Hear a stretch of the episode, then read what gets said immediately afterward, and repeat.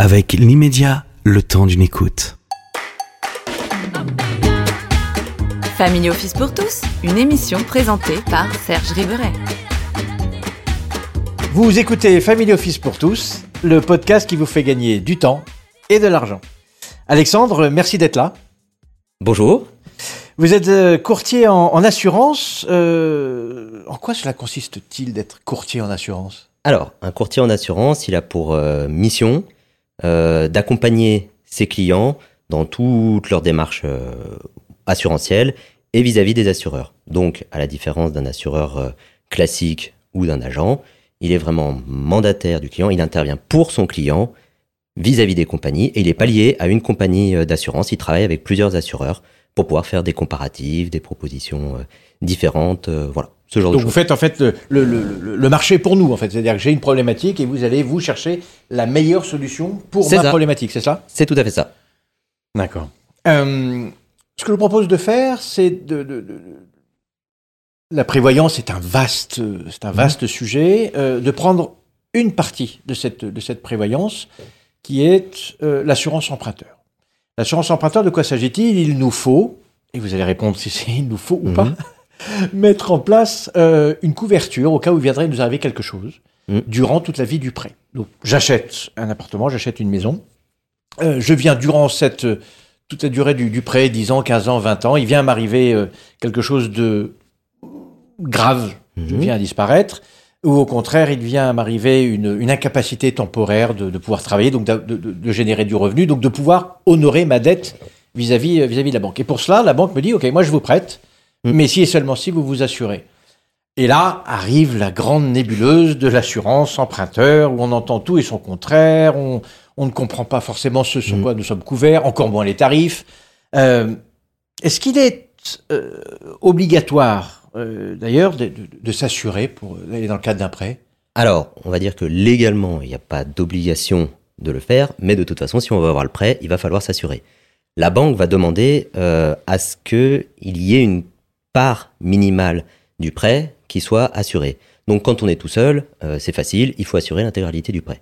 Quand on est deux emprunteurs, parce qu'on fait un achat euh, conjoint, on peut euh, moduler, donc être à 50-50 pour répondre aux obligations de la banque jusqu'à ensuite, il y a tout type de pourcentage qu'on peut mettre, jusqu'à arriver à un maximum de 100, 100 sur chaque tête, qui permet d'avoir une couverture la plus optimale donc, possible. donc, le maximum, c'est 200. Est-ce qu'il y a un minimum que, que la banque va me demander? Oui, 100. Il va falloir à minima que le prêt soit assuré à hauteur de euh, 100%.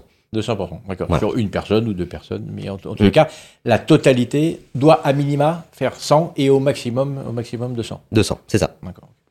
Euh, et là, je, je- je- je suis euh, euh, obligé de passer. C'est une question. Est-ce que je suis obligé de passer par ma banque pour, pour m'assurer? Alors, jusqu'à il y a une- pas mal de temps, oui, on était obligé. Maintenant, c'est vrai qu'il y a de plus en plus de lois qui sont passées qui nous permettent de... euh, Enfin, il n'y a plus cette obligation. Et on peut même changer de plus en plus facilement. Donc non, il n'y a pas d'obligation de prendre forcément le contrat auprès de sa banque. Et en principe, la banque ne peut pas conditionner son prêt au fait que l'assurance soit auprès d'elle, ni même euh, prévoir une, des, des conditions tarifaires du prêt plus intéressantes si on fait l'assurance chez eux que si on la fait ailleurs. Soit, enfin, dans la négociation de démarrage où moi j'ai besoin de la banque pour qu'elle me prête de l'argent, si je mets tout de suite dans, le panier de la mariée de dire bah, je vais prendre euh, votre argent mais je ne vais pas souscrire à votre assurance, est-ce qu'ils peuvent euh, indirectement faire de la, ré- de la rétention et me dire bah non finalement je vous prête plus? Alors, ils peuvent pas le faire euh, de, de manière euh, officielle. Officiel. Genre- Par genre- contre, euh, c'est vrai que maintenant, avec euh, toutes les possibilités qui sont offertes de changer d'assurance euh, en cours de prêt, il est préférable dans le cadre d'un achat immobilier de souscrire avec la banque parce qu'il ne faut pas oublier qu'au final, l'assurance, c'est- c'est c'est une obligation. Mais ce qu'on veut obtenir, c'est le crédit pour faire son achat immobilier. Et il ne faut pas que l'assurance soit un bloquant. Donc, le plus facile, effectivement, c'est de faire avec sa banque Dans un premier temps. dans un premier temps pour obtenir le prêt. Une fois qu'on a ça, que le prêt il est en place, que le bien il est acheté, on laisse passer un mois et là maintenant ça peut être le moment effectivement de, euh, de se mettre euh, à chercher une assurance euh, alternative. Pour autant, se- s'assurer, nous l'avons vu, c'est pas légal, mais c'est ce qui est demandé. Euh, ensuite, il y a quel est le, quel est le bénéfice de, de, de, de s'assurer Ok, J'ai bien compris que c'était quelque chose qui était euh, obligatoire, euh, mais quel en est le bénéfice? Alors, Où en sont les bénéfices? il y, en- il y en a, il y en a plusieurs. C'est vrai que dans bon, le, le plus évident, c'est de ne pas laisser ses proches dans une situation extrêmement difficile si on vient à disparaître. C'est ça le risque le plus important. C'est si on est, ben, si on décède ou qu'on est dans un, un état, j'allais dire végétatif, enfin qui ne nous permet plus de travailler, De générer des revenus pour rembourser le prêt et de générer des revenus. Mhm. euh, ça peut mettre euh, tout le foyer dans une situation extrêmement compliquée.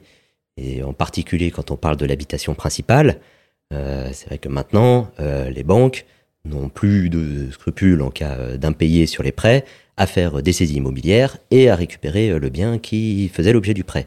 Donc ça, c'est vraiment le point le, plus important, c'est de penser à ses proches si on venait à disparaître. Ensuite, euh, il y a d'autres garanties en cas d'arrêt de travail ou d'invalidité, où, bon, en plus de protéger ses proches, on se protège aussi soi-même.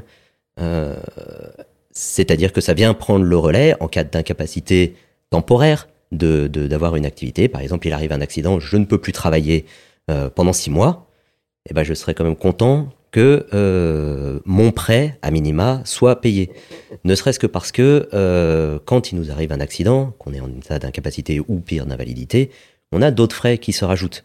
On a la perte de, revenus d'un côté, mais ça qui peut être géré avec euh, un contrat prévoyance efficace. Mais même sans ça, on va avoir des frais en plus. Donc, c'est vraiment dans l'idée de ne pas se retrouver dans une situation qui peut être désastreuse si jamais on a un accident grave ou une maladie grave euh, qui nous empêche de En fait, travailler. c'est un, c'est un, un mal pour un bien. C'est-à-dire que ça nous est, ça s'impose à nous, mais il est tout de même important de le faire. Sinon, Oui. nous prenons de grandes, grandes responsabilités à, Oui. ne pas, à ne pas se couvrir en cas de, en cas de sujet. Vous, vous- vous auriez des, des, des- des exemples vraiment catastrophiques?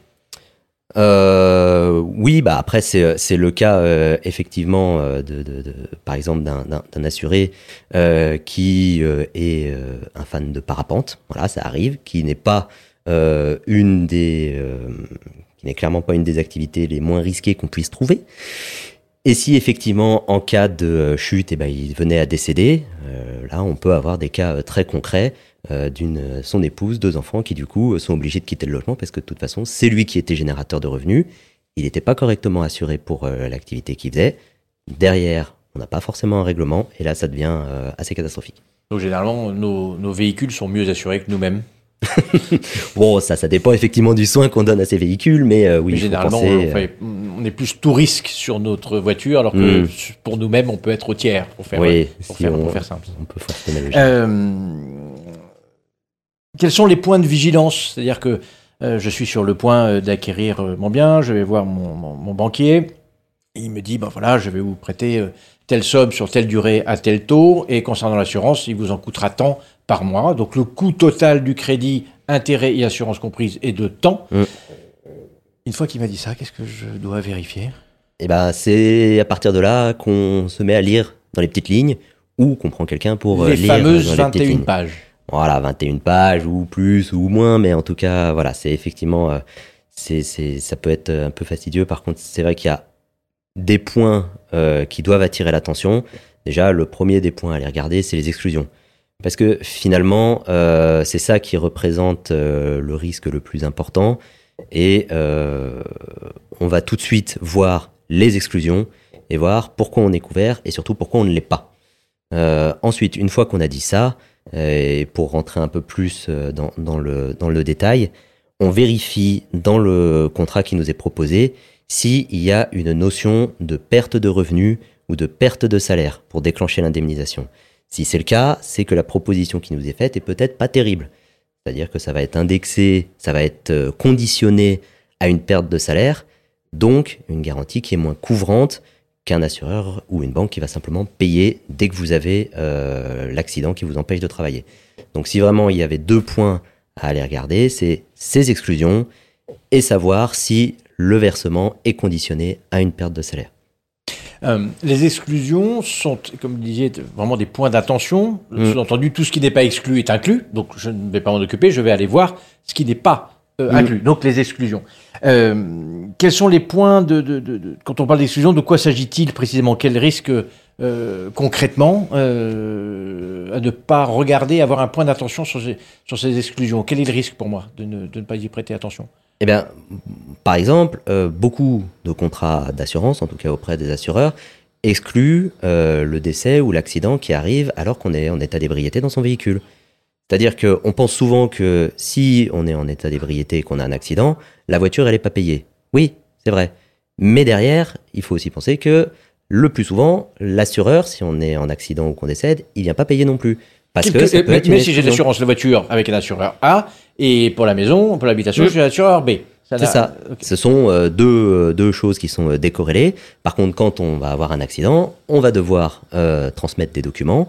Là-dessus, il va y avoir le taux d'alcoolémie et euh, bim, la sanction, elle peut tomber euh, sur euh, ces exclusions. Alors elle peut ou elle va tomber. Je veux dire, voilà, si, si exclusion c'est écrit noir sur blanc, c'est évident que à hauteur de ma, de ma couverture, la maison, le, le- le prêt ne sera pas remboursé. Bah, si l'assureur Oui. euh, se voit dans l'état de normalement devrait payer 300 000 euros pour rembourser le prêt et finalement qu'il se rend compte que 0,51 grammes dans le sang euh, fait qu'il peut ne pas avoir à les payer, oui, il va le faire.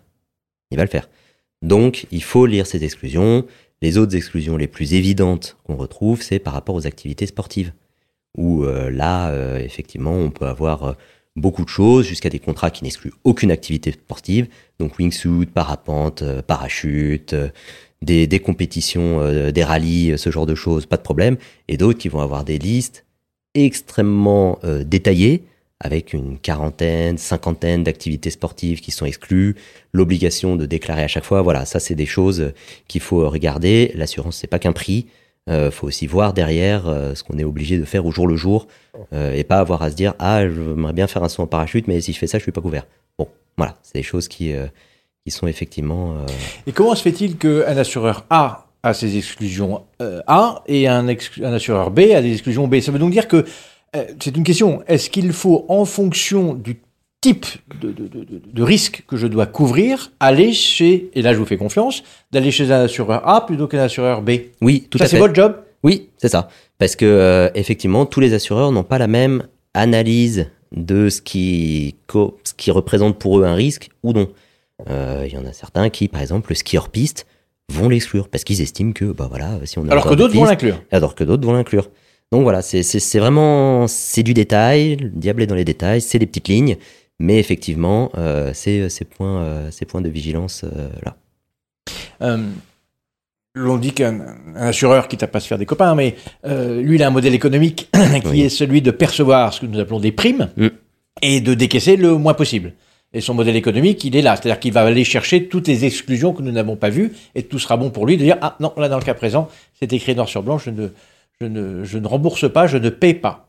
Bon, alors c'est peut-être un peu simpliste parce qu'on a euh, là-dessus euh, des, des- assureurs euh, qui sont qui ont des philosophies en fait vis-à-vis de leurs assurés ou on va dire des parfois des mutuelles qui dans ce cas appellent ça des sociétaires mais bon dans l'idée générale c'est la même chose qui vont avoir euh, des philosophies un petit peu différentes sur euh, le type de sanctions euh, qu'ils vont appliquer ou non mais habituellement ça se traduit assez bien dans les conditions générales de leurs produits c'est-à-dire que si on voit une palette excessive d'exclusion, on peut se douter qu'il va pas hésiter à de toute façon les faire appliquer. Si euh, il décide de toute façon de ne pas appliquer ces exclusions, autant ne pas les mettre dans sa notice d'information et euh, présenter un produit qui du coup sera attrayant sur ce point-là. Peut-être plus cher, parce que forcément à un moment il va trouver son équilibre, mais euh, en tout cas attractif sur ce point-là. Donc comment faire?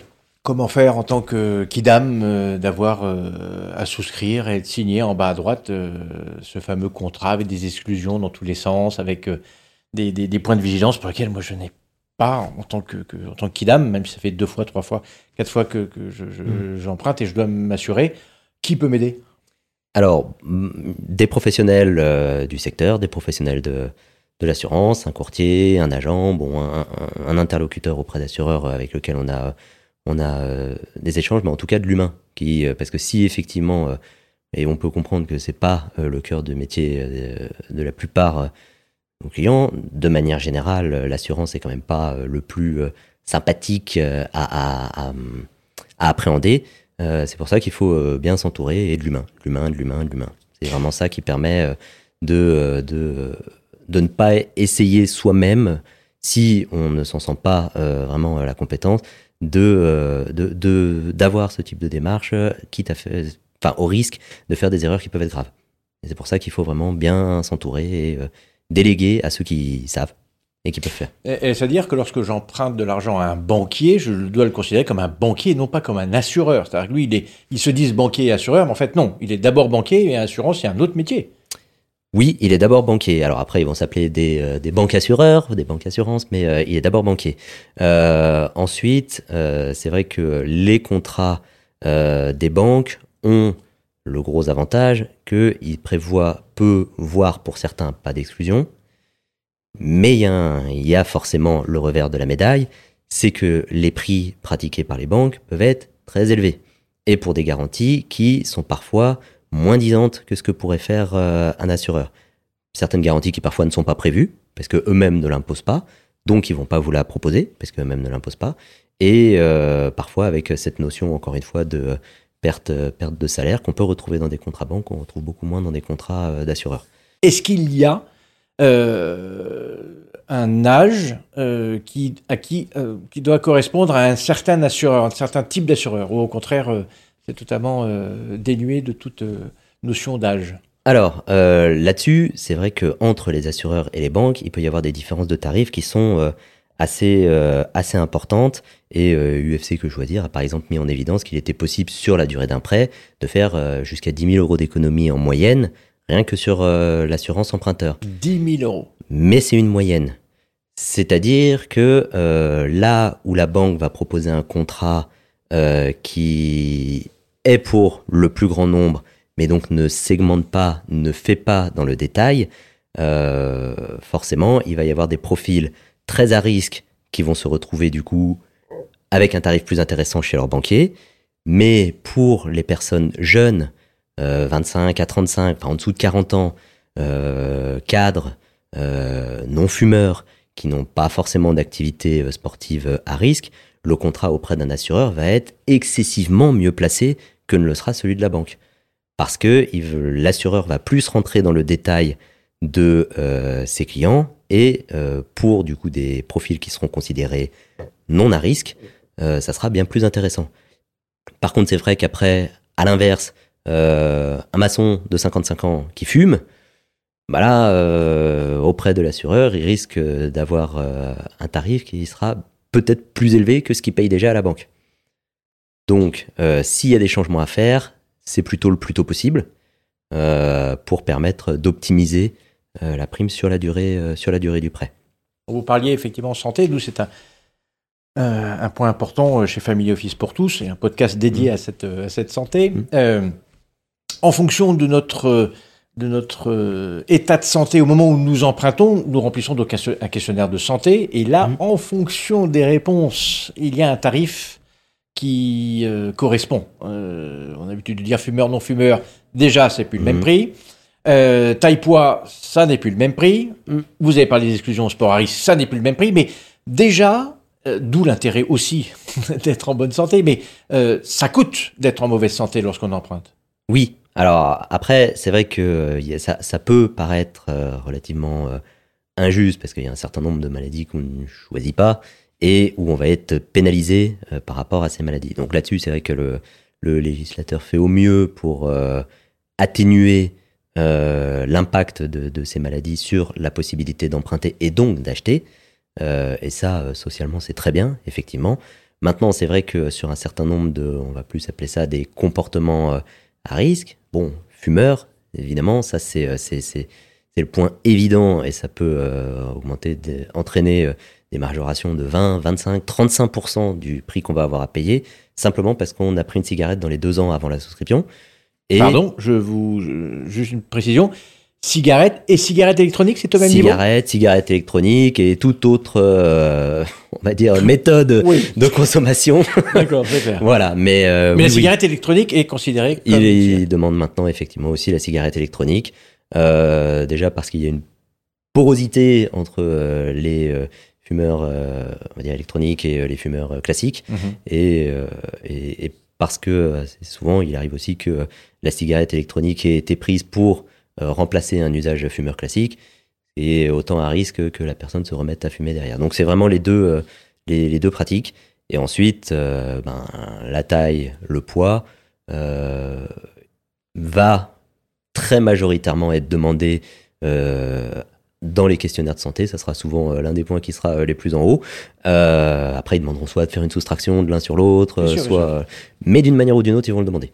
Et là aussi, euh, ça peut avoir, euh, bon, soit euh, il- s'il y a des écarts trop importants par rapport à, on va dire, au, au- au- au canon de taille du poids, euh, ils vont, euh, ça peut aller jusqu'à des exclusions, des refus d'assurance, et ou alors euh, des majorations peuvent aller 20%, 30%, voilà. Ça, c'est à l'appréciation de, de l'assureur. Y a-t-il un, un âge minimum pour se faire assurer? Hum, L'âge minimum pour emprunter, donc, euh, et pour souscrire un contrat. Y a-t-il un âge maximum? Ça, ça va dépendre effectivement euh, des, des assureurs. Euh, certains peuvent prévoir des garanties qui, en décès, peuvent aller jusqu'à euh, 90 ans. Ce qui ne veut pas dire qu'on peut souscrire jusqu'à 90 ans. On a vraiment deux points distincts entre la date à laquelle on prend l'assurance et la date jusqu'à laquelle vont les garanties, qui sont deux points différents. Mais ça, après, euh, encore une fois, c'est dans les conditions euh, générales qu'on pourra trouver la réponse. C'est dans les petites lignes. C'est dans la petite ligne, d'accord. Euh, et pour parler de cette petite ligne, c'est- c'est- est-ce que c'est pour cette raison qu'il y a autant de, de- de méfiance, de défiance par rapport euh, au, au travail qui nous est euh, proposé, que les assureurs nous, nous, nous proposent dans ces contrats, dans toutes ces lignes? Pourquoi c'est pas aussi clair que ça?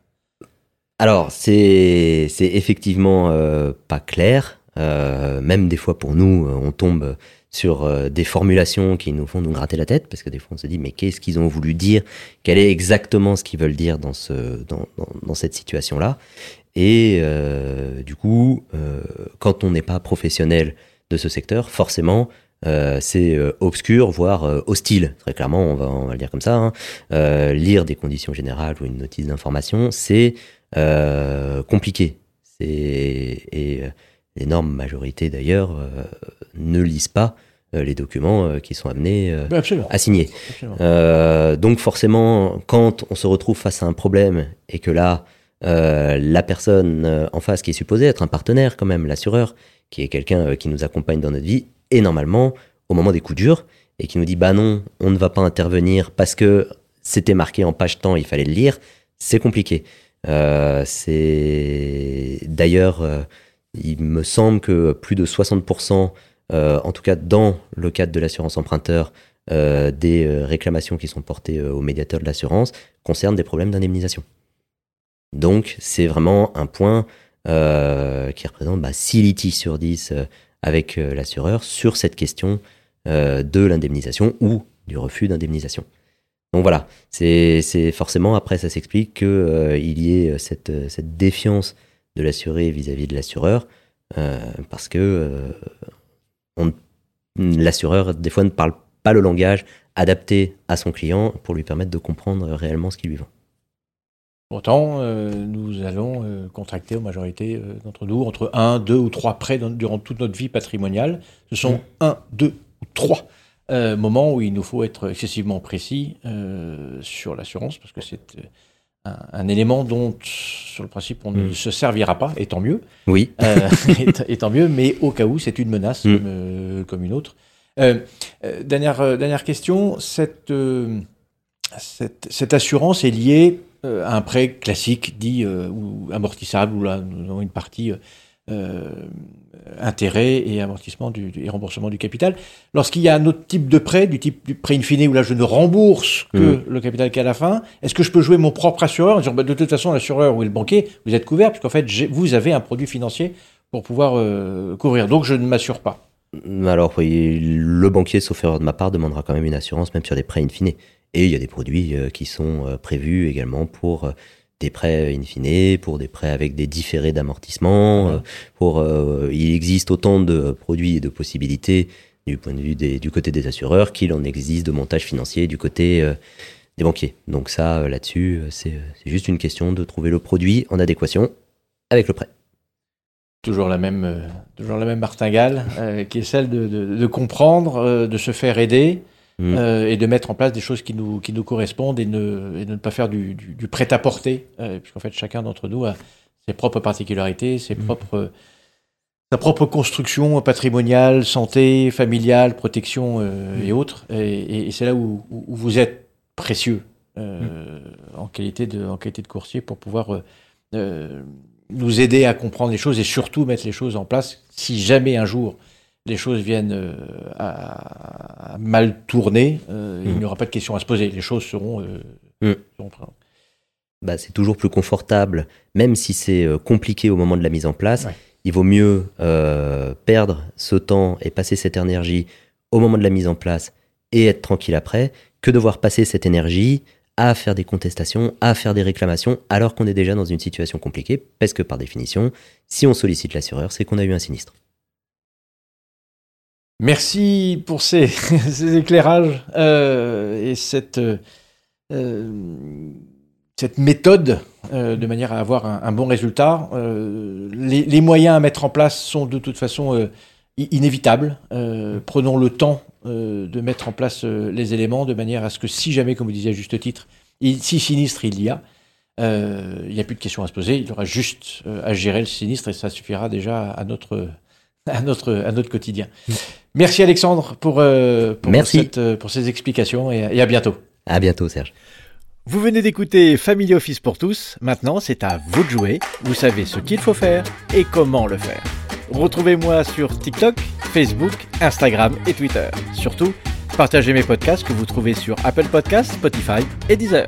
Faites-moi part des sujets qui vous intéressent. Je les traiterai dans un prochain podcast. Pour cela, vous pouvez échanger avec moi sur ma page de profil perso LinkedIn, Serge Ribéry. À très vite.